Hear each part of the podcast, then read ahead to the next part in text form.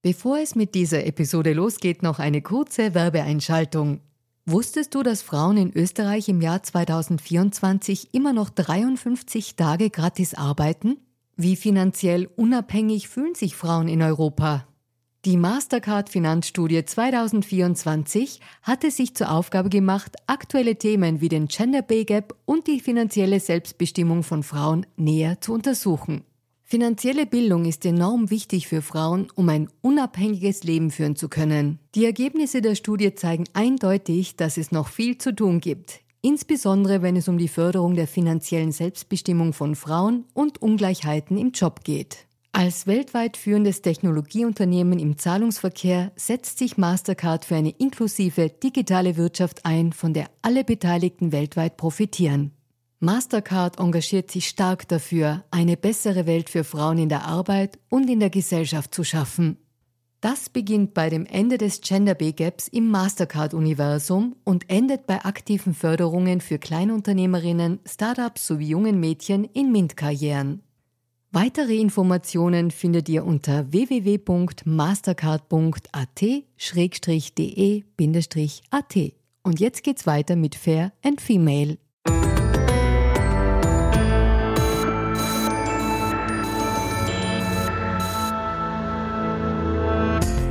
Hallo ihr Lieben, herzlich willkommen bei Fair und Female, dem Gesellschaftspodcast der kleinen Zeitung. Mein Name ist Barbara Haas, ich bin Journalistin und hoste diesen Podcast und heute gehen wir einer Frage nach, die seit dem Krieg in der Ukraine eine ganz zentrale geworden ist. Nämlich die, können wir uns überhaupt selbst ernähren? Also mit uns meine ich die Bauern, die in Österreich leben. Denn die Ukraine ist nicht nur die Kornkammer Europas und auch Lieferant von vielen Produkten für Österreich, sondern der Krieg hat auch viele andere Konsequenzen, zum Beispiel wenn man sich die starke Abhängigkeit anderer Länder ansieht, die jetzt vor ganz enormen Problemen stehen. Das alles ist ein Kreislauf, der in der Globalisierung schon ohne Krise recht schwer verständlich ist und mit diesem Krieg jetzt natürlich noch ein bisschen undurchsichtiger und komplexer wird. Deswegen freue ich mich sehr, heute eine Gästin zu haben, die sich sehr viel mit diesen Themen auseinandersetzt was sie ist. Das wird sie gleich selber sagen. Herzlich willkommen, Maria Fanninger. Dankeschön für die Einladung. Ich freue mich voll, dass ich da sein darf. Liebe Maria, bevor wir in das Thema eintauchen, tauchen wir vielleicht ganz kurz in dein Leben ein, weil Maria Fanninger, da poppt vielleicht bei der einen oder anderen Hörerin noch eine Skiathletin auf, die du ja auch mal warst. Jetzt bist du Obfrau gemeinsam mit zwei anderen vom Verein Landschaft Leben. Und vielleicht Sagst du ganz kurz, warum du dich eigentlich so der Transparenz und der Fairness in der Landwirtschaft verschrieben hast?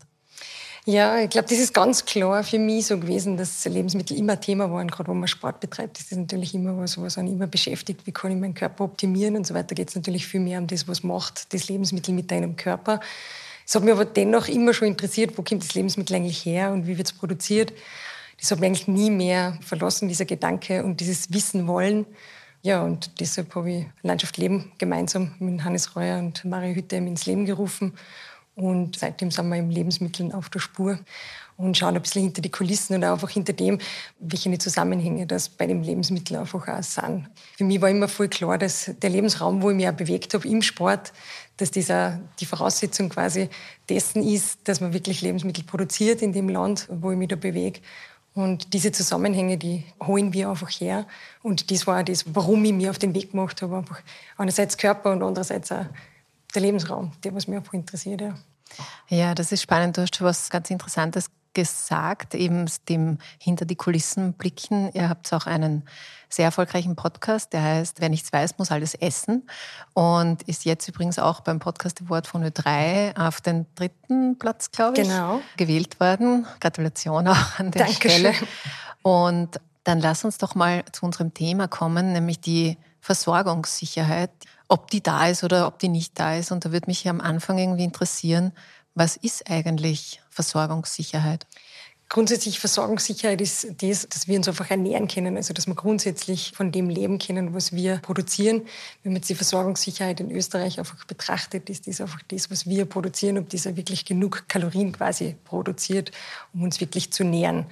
Und das hat man errechnet in Österreich, sind das 2021 äh, zum Beispiel 111 Prozent, wie wir uns ernähren können. Ist die Selbstversorgung der Energie, die was wir produzieren. Das ist eine rein theoretische Zahl natürlich, weil wir in einem Bereich natürlich mehr produzieren und in anderen Bereichen einfach vielleicht auch wenig oder nicht ausreichend, dass wir wirklich flächendeckend alles weiter konsumieren könnten, ohne Einbußen zu haben.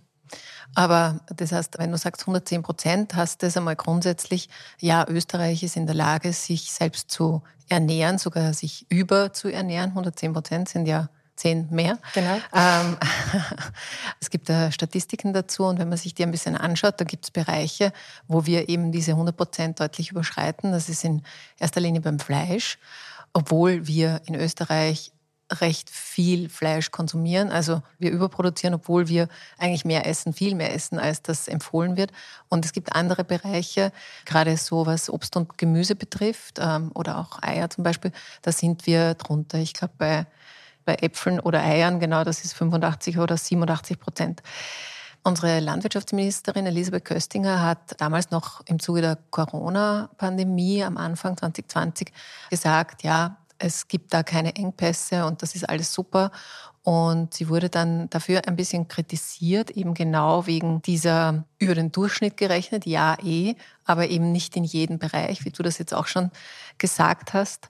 Und die Umweltschutzorganisation Greenpeace hat in einem Report in der Zeit auch festgestellt, ja, warum ist das so? Weil unsere Flächen, so war deren Analyse, einfach zu einseitig beackert oder bebaut werden und dass bei uns 80 Prozent für die Fleischproduktion draufgeht und dass wir eben gerade im Krisenfall Obst und Gemüse halt so nicht mehr beziehen können. Also die Frage ist, wie schätzt du das ein? Gibt es eine Schieflage in der österreichischen Landwirtschaft? Nicht, dass wir viel produzieren, sondern was wir wo produzieren? Hm. Sehr gute Frage. Es ist grundsätzlich so, dass wir in Österreich eine gewisse geografische Gegebenheit haben.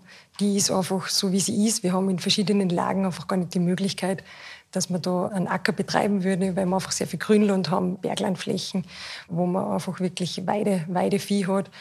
Und bei uns bietet sie sich einfach an. Ich zum Beispiel bin zu Hause im Salzburger Lunga auf 1200 Meter. Da ist mit Getreideanbau jetzt nichts möglich Weil aktuell. Es nicht wachsen würde. Genau. Mhm. Augenblick natürlich kann sich natürlich durch die ganze Klimathematik verändern. Aktuell ist es natürlich so. Und wir haben einen großen Teil Österreichs einfach, wo sie Milchproduktion beziehungsweise äh, Rindfleisch, Schaf, Ziege und so weiter einfach voll gut anbietet und wo man das auch nicht anders nutzen kann. Wir haben natürlich jetzt Produktionen, wie zum Beispiel, was du jetzt sicher angesprochen hast, Selbstversorgung beim Schwein sind wir knapp über 100 Prozent, beim Rind natürlich weit über unsere hundertprozentige Selbstversorgung, also über 200 Prozent.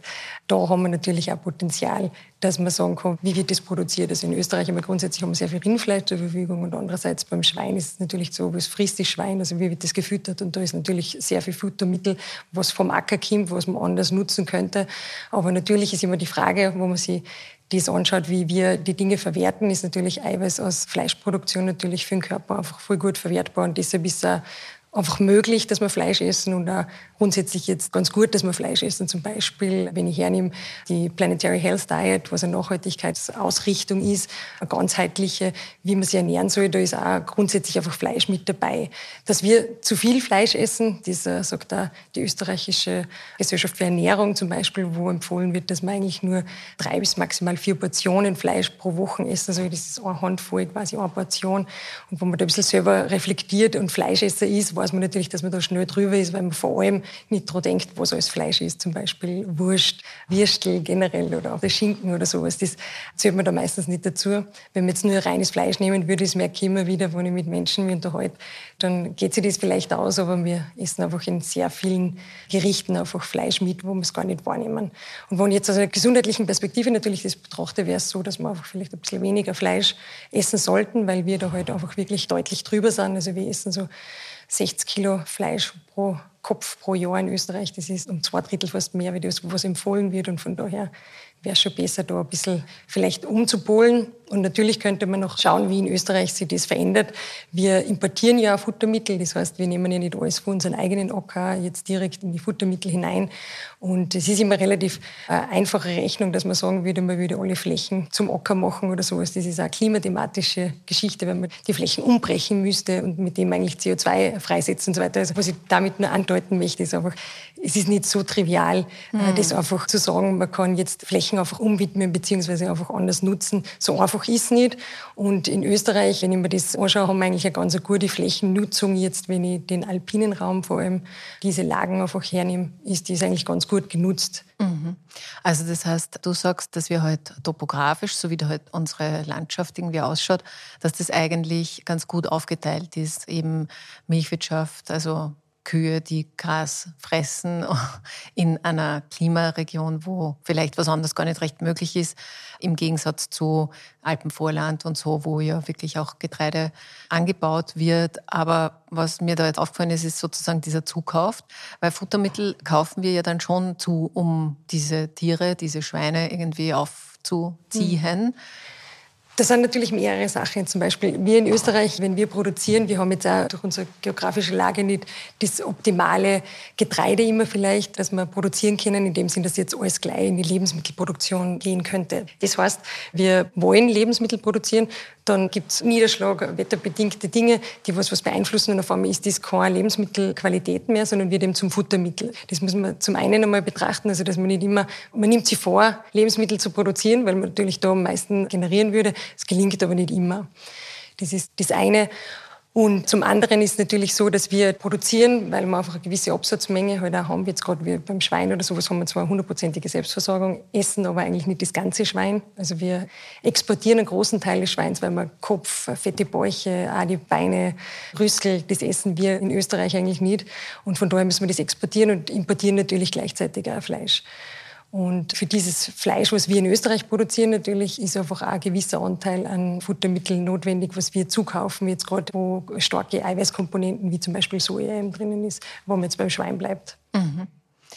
Bevor wir das Gebiet Versorgungssicherheit vielleicht abschließen, was ist denn dein Resümee? Es hat jetzt für mich sehr positiv geklungen, also dass es eigentlich gut ist, so wie es ist. Habe ich das richtig gehört? Ich denke mir immer, dass es Entwicklungspotenzial gibt und gerade in Situationen wie jetzt, wo einfach eine Krise da ist, wo man einfach auch wirklich die Möglichkeit hat, einmal zu reflektieren, wo stehen wir da eigentlich, es ist absoluter Entwicklungspotenzial immer gegeben. Also das finde ich ja, wenn ich jetzt zum Beispiel auf Österreich schaue und so grundsätzlich, wir machen sehr viele Dinge sehr gut, aber es ist in vielen Bereichen einfach wirklich Entwicklungspotenzial da. Aber was würdest du da zum Beispiel dir erträumen? Wenn ich zum Beispiel bei der Versorgungssicherheit bleibe, dann haben wir natürlich in verschiedenen Bereichen, jetzt zum Beispiel, wenn ich beim Geflügel bin, wir haben im Geflügel, sind wir sicher Vorreiter weltweit in der Tiergesundheit, äh, in der Besatzdichte und so weiter und haben durch das eigentlich unsere Versorgungssicherheit, also unsere Selbstversorgung ein bisschen verloren, in dem Sinn, dass wir einfach weniger produzieren, weil unsere Produkte natürlich dementsprechend in Österreich noch ein teurer sind. Das kann man sich vorstellen, wo man einfach andere Besatzdichten hat. Wenn man gewisse Branchenlösungen hat, wo man zum Beispiel Beispiel GVO frei füttert und so weiter, dass man dann einfach Produkte produziert, die sind dann am Markt nicht mehr so attraktiv, weil sie einfach viel, viel teurer sind. Also wir wissen das ja alle im Regal, sehen wir das ja, was da die Unterschiede auch sind gegenüber ausländischen Geflügeln und österreichischen. Gerade in der Gastronomie wird kaum österreichisches Geflügel verwendet, muss man ganz ehrlich sagen, es eine Preisthematik ist. Und da haben wir einfach an Versorgungssicherheit ein bisschen verloren, in dem Sinn, dass wir einfach unser, Aber dafür unsere Qualität gewonnen, oder? An Qualität gewonnen. Wir essen natürlich nach wie vor gleich viel Fleisch weiter. Das heißt, ich sehe es immer so, es ist einerseits ein Tierwohlschritt gewesen, ein ganz ein guter. Nur wenn wir gleich Fleisch weiter essen, also jetzt zum Beispiel das Geflügel einfach 100 Prozent quasi uns dessen nicht mehr und selber versorgen können, nur mehr zu 40 Prozent oder sowas, dann müssen die 60 Prozent von irgendwo kommen und die kommen meistens dann von Ländern, wo wir weit entfernt sind vom Tierwohl, das, was wir in Österreich haben. Das heißt, ich habe irgendwann einmal die These aufgestellt, dass man eigentlich, wenn wir gleich Fleisch weiter essen im Endeffekt und trotzdem aber die Selbstversorgung verlieren, grundsätzlich in Österreich, dass man eigentlich Tierwohl sogar mit Füßen treten, in dem Sinn, dass wir eigentlich Tierleid produzieren, weil wir ja ausländisches Fleisch importieren und da ganz andere gesetzliche Rahmenbedingungen auch sind oder einfach auch Branchenlösungen, die weit von uns entfernt sind. Aber das heißt, wenn ich mir jetzt überlege, ich gehe essen und ich esse Hühnerfleisch, dann ist die Wahrscheinlichkeit sehr, sehr hoch, dass das ein ausländisches Produkt ist, was keine biologischen, ökologischen Dinge erfüllt, die ich mir vielleicht wünsche, wenn ich halt meine Eier mit Freiland und Bio und Didado kaufe. Absolut. Also es empfiehlt sich nachzufragen natürlich im Gasthaus, im Restaurant Und ich mache das jetzt seit fast zehn Jahren, dass ich da nachfrage. Also in Österreich kriegt man kaum österreichisches Geflügel. Man wird sehr oft einfach auch, muss ich ganz ehrlich sagen, angelogen in dem Sinn. Aber ich merke das einfach schon, wenn ich wen frage, ob mir der jetzt äh, wirklich die Wahrheit sagt oder nicht. Und wenn es dann in der Küche nachfragen gingen, ist zu 99 Prozent nicht aus Österreich. Und man muss auch ganz ehrlich sagen, wenn jemand zu österreichischen Geflügel greift in der Gastronomie, schreibt er das hundertprozentig auf die Karte, weil es einfach um einiges teurer ist. Und deshalb muss das auch preislich natürlich auch dementsprechend ausloben. Aber du wolltest ja noch was sagen beim Geflügel zu dem Entwicklungspotenzial. Also beim Geflügel Entwicklungspotenzial wäre eigentlich die Selbstversorgung wieder dorthin zu bringen, dass man einfach sagt, okay, wir in Österreich konsumieren österreichisches Geflügel, weil es eben so produziert wird, wie es produziert wird, nämlich mit Hexentierwohlanspruch.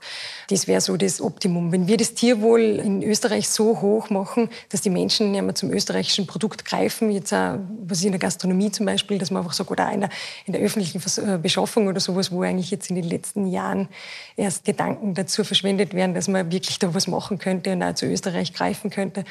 Aber wenn man das nicht macht natürlich, dann kommen wir zu dem Punkt, dass wir einfach die Selbstversorgung verlieren. Und da hätte man natürlich das Potenzial, dass wir das einfach wieder, dass wir deckungsgleich sind, sage ich immer. Mhm. Also im Endeffekt das, was ich mir wünsche, weil das kommt nicht von ungefähr, dass wir Tierwohlkriterien haben, die sehr hoch sind, weil wir es gesellschaftlich eigentlich gern hätten. Also jetzt in der Außenwirkung, wir sagen, wir möchten das gern, haben aber dann ab und zu nicht einmal im Mumm, dass wir im Gasthaus fragen, woher das Fleisch kommt, obwohl es uns so wichtig ist, offensichtlich doch nicht so wichtig, weil sonst würden wir da mit Sicherheit fragen. Und ich denke mir, da, da gab es schon Okay, aber das würde auch damit einhergehen, dass wir einfach weniger essen, oder? Ja, ja. Da habe ich das jetzt falsch verstanden. naja, grundsätzlich kann man mal reflektieren, wie man sich ernährt. Also wir haben natürlich in Österreich jetzt 50 Prozent der Österreicher sind übergewichtig. 16 Prozent sind adipös. Also wir haben schon Potenzial, dass wir einfach zu viel essen, auch zu viel vom Falschen wahrscheinlich. Und da könnte man natürlich auch hinschauen und sagen, man könnte ein bisschen weniger essen. Gerade beim Fleisch wird es auch einfach empfohlen, quasi aus gesundheitstechnischen Gründen, dass man einfach ein bisschen weniger isst. Wobei das auch von Mensch zu Mensch wahrscheinlich verschieden ist. Aber grundsätzlich, wenn man den Pro-Kopf-Verbrauch sieht, dann ist das einfach schon exorbitant mhm. mehr, wie was, wie was man sich eigentlich Gutes tut. Ja, okay. Maria, ich möchte noch auf den Bereich Biodiversität kommen, also Artenvielfalt, wie Österreich hier bilanziert. Aber bevor wir da hinspringen, würde ich noch mal gern zurück zur Ukraine und zum Krieg in der Ukraine. Und ich habe einen Podcast von euch gehört, der kürzlich erschienen ist. Die ehemalige ukrainische Landwirtschaftsministerin Olga so jetzt muss ich das richtig aussprechen, Bin echt froh, dass Zeva, Entschuldigung, war eben kürzlich zu Gast im Podcast und hat viele extrem interessante Dinge erzählt, sehr, sehr hörenswert. Und zwei Dinge haben mich tatsächlich sehr berührt und in die würde ich mal kurz reinhören. Leider wurde die Region von den Russen besetzt. Äh, die Russen kamen zu diesen Geflügelfabrik, wo sich über zwei Millionen Hühner äh, befanden. Zwei Millionen Küken, Hühner? Ja, ja Hühner. Ähm, und sie haben dann gleich äh, Strom, also Energie abgeschaltet, äh, abgeschnitten äh, und Versorgungswege dann auch abgeschnitten. Zwar sagten unsere natürlich Landwirte, also die Besitzer, äh, die Besitzer von diesen äh, Eigentümer ja, von dieser Fabrik, sagten sie, also, ey, wozu macht ihr das? Ja, also das ist doch kein militärisches Objekt, also lasst uns dann weiterarbeiten. Äh, nein, äh, das, also hörten sie überhaupt also keine Argumente da. Und jetzt natürlich, also nach ein paar Wochen sind äh, alle Tiere da äh, tot. Und äh, also du, du, kannst dir vorstellen, jetzt liegen jetzt diese Millionen, äh, Millionen Geflügel da, also irgendwo einfach im Felder. Ähm, das also wirklich also droht eine ökologische Katastrophe. Jetzt kann die Ukraine Getreide äh, nicht exportieren. Äh, warum? Weil die Schwarzmeerregion, also die ganzen Hafen in äh, Odessa, Mykolaiv, äh, Cherson ähm, und auch in Azov ähm, See von den Russen geblockt sind. Ja, das waren jetzt dramatische und auch aufrüttelnde Worte. Und was mich interessiert dabei ist, wenn diese Kornkammer Europas, die Ukraine, die ja bis zu 600 Millionen Menschen ernährt. Das ist ja ein Wahnsinn. Und wenn die nicht mehr liefern kann, was passiert dann? Was passiert dann zum Beispiel in Österreich? Hm. Vielleicht muss man zuerst einmal herholen, dass extremes Leid auch in der Ukraine einfach unglaublich verursacht natürlich. Und welche Auswirkungen hat es auf Österreich? Wir haben natürlich ein paar Bereiche, wo wir jetzt aus der Ukraine importieren, wie jetzt Eier zum Beispiel, sicher Sonnenblumenöl, Futtermittel jetzt für Geflügel zum Beispiel. Also das sind natürlich Themen, die was uns auch tangieren. Aber grundsätzlich sind wir in Österreich einfach so aufgestellt, glaube ich, dass wir uns da gut trotzdem behelfen können und auch da Weichen stellen können. Ich glaube, viel gefährlicher ist einfach für wirklich Länder, die was viel abhängiger einfach sind von der Ukraine, wie wir vielleicht sind. Ja, es gibt ja viele Länder, die tatsächlich, wie du sagst, viel, viel abhängiger sind. Also viele Länder in Afrika, im Mittleren Osten, in Asien, wobei jetzt Asien ist vielleicht für uns nicht so unmittelbar bei den Auswirkungen, aber ich stelle mir jetzt nur vor, und das führt uns jetzt zwar ein bisschen weit, aber die Frage, finde ich, drängt sich trotzdem ein bisschen auf, wenn diese Länder nicht mehr dieses Essen unter Anführungszeichen kaufen können, also Getreide und so weiter. Und es gibt es eigentlich nicht am Markt, zumindest nicht zu diesen Preisen. Die Preise explodieren ja jetzt schon. Was passiert dann in diesen Ländern? Und was ich immer dabei gedacht habe, ist, wenn Länder nichts mehr zu essen haben, vielleicht machen sie sich dann auf den Weg. Also könnte diese Krise in der Ukraine oder dieser Krieg, muss man ja sagen, der natürlich, wie du richtig sagst, in erster Linie mal für die Ukraine ganz schlimm ist, aber eben dadurch, dass die so viel Millionen Menschen ernähren, auch für andere Länder einen Rückschluss irgendwie zulassen, könnte das zu einer neuen, anderen Flüchtlingsbewegung führen? Also kann ich nur aus meiner persönlichen Perspektive natürlich betrachtet sagen, mit Sicherheit kann das zu dem natürlich führen. Also der Hunger treibt eigentlich, also ich bin auch einfach als, als quasi Enkelkind von Menschen, die was einfach nur im Krieg waren, immer geprägt waren natürlich in dem Sinn, dass man einfach irgendwann einmal gehungert hat. Und das war für mich auch immer so, dass ich wirklich auch noch für mich selber als Kind immer mitgekriegt habe, aufessen und wertschätzen und kein Essen wegschmeißen und so weiter. Ich glaube, die nächste Generation wird das nicht mehr so spüren natürlich. Da sind wir jetzt schon ganz woanders unterwegs.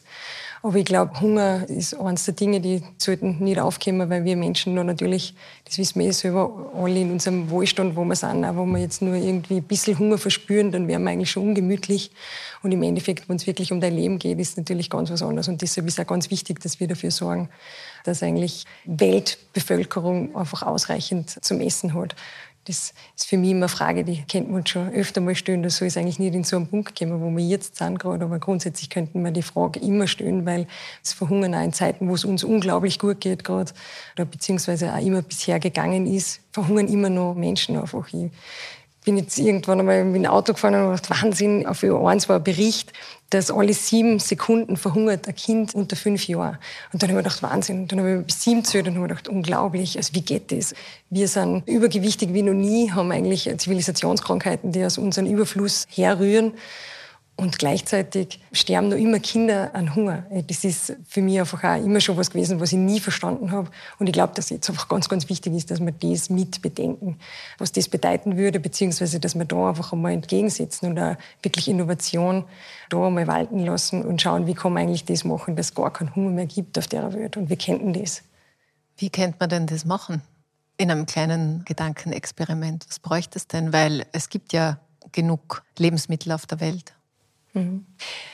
Wir sind wirtschaftlich getrieben. Das ist auch unser Ding. Wir haben ganz viel Abfall, was wir produzieren als Privatperson genauso. Also wir haben einfach, der Lebensmittelmüll ist unglaublich. Aus dem privaten Haushalt heraus hauen wir ein Drittel unserer Lebensmittel, die wir kaufen, quasi weg. Wirtschaftsgetrieben ist man einfach so, dass man Müll zu Müll macht und durch das auch die Preise in einer gewissen Weise beeinflusst. Aber natürlich könnte man alles, was wir jetzt an Produktionen haben, die was wir nicht schön genug erachten für unseren Supermarkt oder sowas, könnte man natürlich immer umleiten beziehungsweise auch flächendeckender verteilen, was natürlich immer mit Kosten verbunden ist. Wer übernimmt das, wer macht sowas? Das ist, man müsste das einfach makroökonomisch betrachten, einfach als großes Ganzes betrachten und einmal diese Ströme alle beobachten und sagen, wollen wir das nicht irgendwie umleiten. Aber im Endeffekt geht es immer ums Geld und wenn es ums Geld geht, dann ist da der Punkt eigentlich erreicht, wo man sagt, nein, aber eigentlich, nein, doch nicht. Mhm. Gibt immer wieder auch Interessen, die anders gelagert sind und die das ganz gut finden, so wie es ist.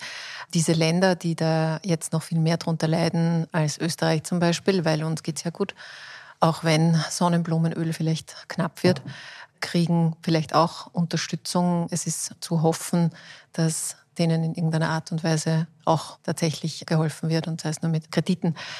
Liebe Maria, lass uns ein bisschen zurückkommen zu Österreich. Wir sind ein Land, dass konventionelle und auch viel ökologische, also biologische Landwirtschaft hat. Und im Zuge des Ukraine-Krieges ist auch die Idee aufgekommen, naja, wie könnte man diese Versorgungssicherheit, über die wir vorher geredet haben, wie könnte man das noch ein bisschen besser optimieren, wie könnten wir uns davon noch ein bisschen unabhängiger machen von Importen, welcher Art auch immer. Und da gab es eine Idee von der Landwirtschaftsministerin Köstinger, nämlich ob es nicht gut wäre, die Brachflächen auch zu bewirtschaften. Also es sind so Flächen, die man halt übrig lässt. Na, was das vielleicht ist, das kannst du eh noch erklären. Aber was dabei rauskommen könnte, so war halt ihre Rechnung, waren noch zusätzlich 9000 Hektar bebaubares Land und das wäre doch irgendwie gut und schlau. Ja, das hört sich auch ganz gut an, aber andererseits denke ich mir halt, sind nicht genau diese Brachflächen sozusagen der Boden jetzt im wortwörtlichen Sinn, der für unsere Biodiversität halt total wichtig ist, dass wir überhaupt eine funktionierende Natur haben? Das sind natürlich einmal die ersten Schritte, die man sich vorgenommen hat in der EU quasi, dass man da ökologischer beziehungsweise Umweltmaßnahmen einfach setzt, indem man ein paar Flächen freilässt, also frei unter Anführungszeichen, die als Blühfläche nutzt, so glaube ich, kann man es am besten auch erklären, wo man einfach diese Biodiversität gut walten und schalten lassen kann. Und im Endeffekt ist es so, ist natürlich eine Möglichkeit, dass man die anders nutzt, ist natürlich herausfordernd. Einerseits, wenn man sie jetzt die Entwicklung hernimmt, wie wir denken oder wie wir schnell reagieren können, eigentlich das sehr zäh und langsam geht, dass man die Klimathematik eigentlich mal aufs Tableau bringt und dann hat man sich in die Maßnahmen gesetzt und dann sieht man von denen wieder ab, ist natürlich total schade einerseits, andererseits, wie, wie wir zuerst gesagt haben, wenn es dann um Hunger geht, wahrscheinlich hat man andere Thematiken, also dann wird man wahrscheinlich alles nutzen, was irgendwie möglich ist. Grundsätzlich haben wir diese 9000 Hektar, was man in Österreich eben als Blühflächen unter Anführungszeichen eben nutzt oder nutzen sollte oder würde eben. Und vielleicht bietet sich die eine oder andere Fläche wirklich an, weil man es bisher auch beackert hat, quasi, dass man weiter dort was anbaut. Manche werden sie wahrscheinlich nicht anbieten, weil man einfach da schon vielleicht seit Jahren dieses Blühflächen zum Beispiel nutzt und dann der Boden eigentlich gar nicht vorbereitet ist für das, dass man da wirklich einen Ertrag an Gurten rausbringt. Und das muss man sich einfach von Betrieb zu Betrieb natürlich anschauen. Also ich komme so viel herum und ich merke einfach, dass ganz viele Landwirte und Landwirtinnen sowieso ökologisches Zutun und auch ihre Flächen so aufstellen, dass ganz viel eigentlich schon in dem Bereich auch gemacht wird, auch wenn es jetzt nicht unbedingt gefördert ist oder beziehungsweise auch nicht die Fläche ist, die was dann deklariert ist. Ich glaube, dass da generell Ansinnen da ist, das möchte ich damit sagen, einfach, dass die österreichischen Bauern und Bäuerinnen einfach wirklich da einen ökologischeren Gedanken haben und den auch gehen. Und darum war die Bereitschaft grundsätzlich einfach da, dass das ist. Und ich glaube, das muss man sich von Betrieb zu Betrieb dann einfach anschauen, ob das dort Sinn macht oder nicht, dass man das vielleicht anders nutzt, wenn es notwendig ist. Ja, das finde ich auch. Und ich komme selber von einem Bauern und kenne deswegen auch diese Blühflächen und was man dafür tun muss und was man vor allem deswegen nicht an Ertrag kriegt, weil man könnte mit diesen Flächen natürlich anders umgehen. Und was ich mir dazu jetzt schon denke, ist, das ist halt die Landwirtschaftsministerin. Also es ist jetzt nicht irgendeine quasi Privatmeinung, dass das eine Möglichkeit wäre, sondern es ist halt die Landwirtschaftsministerin. Und ich finde es jetzt deswegen ein bisschen schräg, weil wenn du sagst, ja, die Bauern und Bäuerinnen haben selber ökologisch ein gutes Gespür dafür, dass sie wissen, was sind eben wichtige Blühflächen und was kann man anders nützen. Ja, aber wenn auf der anderen Seite sozusagen die politisch am relevantesten ist, diese Stimme, nämlich die Ministerin, zumindest in Österreich ist es so, sagt, das wäre eine gute Idee, dann geht es eher in diese Richtung. Und wenn im nächsten Schritt, keine Ahnung, ich erfinde jetzt einfach irgendwas, sagt, okay, man kriegt für diese Flächen dann auch noch irgendeine Förderung, weil man dann dort Soja anbaut oder whatever. Politik lenkt einfach. Hm. Genau, wie Soja bietet sich relativ gut an, bei Flächen jetzt, die was eben nicht so extrem vorbereitet sind, weil Soja einfach sehr dankbar ist im Anbau zum Beispiel und das wird sich einfach auch ergeben. Und grundsätzlich, ich glaube, der Gedanke ist vielleicht auch von ihr, das weiß ich jetzt nicht genau, aber grundsätzlich ein europäischer Gedanke wahrscheinlich auch, dass man einfach sagt, okay, was könnten wir nur an Flächen wirklich nutzen, wenn es wirklich ganz, ganz eng wird. Das spüren wir jetzt noch nicht, das haben wir, glaube ich, auch noch nicht in dem Sinn. Und äh, Option ist es sicher, aber in Österreich ist diese überschaubare Fläche natürlich und kann im Einzelfall sogar ja, wirklich was nutzen und in manchen Fällen wird es auch nicht wirklich so dienlich sein. Ja, es ist nur trotzdem eine Weichenstellung, finde ich, wenn man das beschließt. Andererseits, wir wissen, nicht nur unser Boden ist schwer versiegelt, also viel zu viel Boden ist sozusagen abgedichtet über Beton und Asphalt und so weiter. Wir haben ein Thema mit schwindender Artenvielfalt und jetzt frage ich mich natürlich, wenn ich dann beschließe, dass dort vielleicht Soja gut wachsen könnte, weil dankbar, wie du sagst, aber ist halt dann auch eine Monokultur, die halt da dazukommt. ob es nicht vom Gedanken her, jetzt auch nochmal zurückspringen zu dem Thema Versorgungssicherheit, ob es nicht einfach eine Falle ist. Wie, wie meinst du es jetzt eine Falle? Naja, dass man glaubt, man schließt weitere Flächen auf für weitere andere Produkte. Aber am Ende, wenn sozusagen die Biodiversität insgesamt immer weniger wird, wird sich insgesamt auf das ganze Ökosystem negativ auswirken. Hm.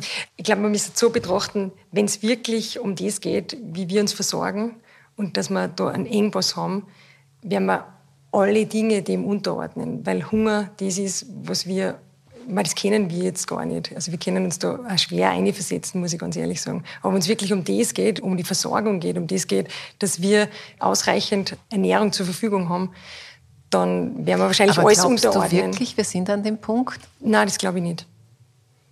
Also ich glaube nicht, dass wir jetzt da sind, dass wir jetzt gerade dieses Thema schon voll da haben.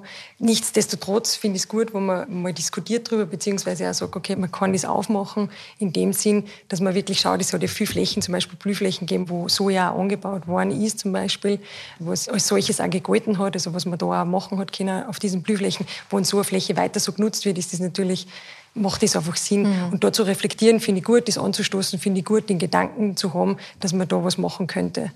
Ob es jetzt schon an der Zeit ist, dass man über das nachdenken muss, sehe ich jetzt aktuell nicht auch nach, nach unserem Podcast, was wir mit der ehemaligen Landwirtschaftsministerin mhm. gemacht haben. Auch das war für mich eigentlich so, wo ich mir dachte, wow, es ist zwar schon so, dass man weniger Ertrag rausbringt und so weiter, aber aus jetziger Sicht würde ich sagen, man wird es schaffen. Und mhm. es wird zu Engpässen kommen und es wird sicher nicht angenehm.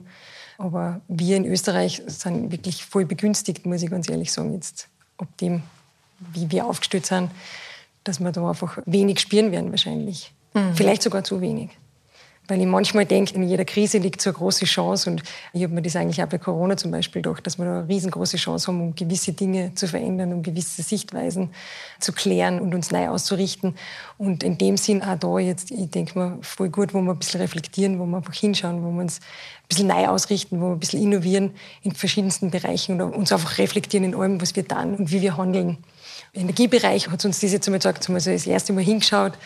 Und wir schauen ja schon sehr lang auf ganz viele Themen rund ums Lebensmittel. Und da gibt es einfach viele Themen, wo man sich wirklich auch ein bisschen entwickeln könnte. Und da ist das eine gute Chance, wo wir alle wieder mal hinschauen. Mhm.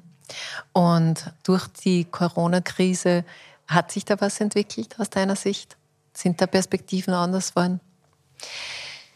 Ich glaube schon, weil ich sehe, also zumindest die Regionalität hat noch mehr Zuspruch bekommen finde ich. Also jetzt einfach die Sicht auf das, mal grundsätzlich auf Versorgungssicherheit. Ich weiß das noch vor Jahren, war Versorgungssicherheit ist für mich immer so ein Wert gewesen, den wollte ich immer wieder aufs Tableau bringen und jeder, ah, Versorgungssicherheit, was du mit der Versorgungssicherheit hast, die Regale sind voll. Und im Endeffekt war das nie ein Thema. Und jetzt war es kurz ein Thema, nicht wirklich. Also wir haben es noch nicht gespürt in dem Sinn, dass das wirklich spürbar war in der Umsetzung oder sowas. Da sind wir bei Weitem ja nie hingekommen und werden wir glaube ich, nicht hingekommen. Aber der Gedanke allein, dass einmal da war, dass da ein Mangel da sein könnte, dass wir irgendwo nicht versorgt sind. Dieser allein hat uns einmal hinschauen lassen, was haben wir in Österreich eigentlich. Wir reden über Versorgung, wir reden über das, wie können wir uns versorgen. Und auch bei vielen Menschen hat es dazu geführt, dass einfach gesagt haben, ja, dann greife ich doch zum österreichischen Lebensmittel, weil ich einfach dann sicherstellen kann, dass das später oder wenn es einmal irgendwie gebraucht wird, auch wirklich auch für mich da ist.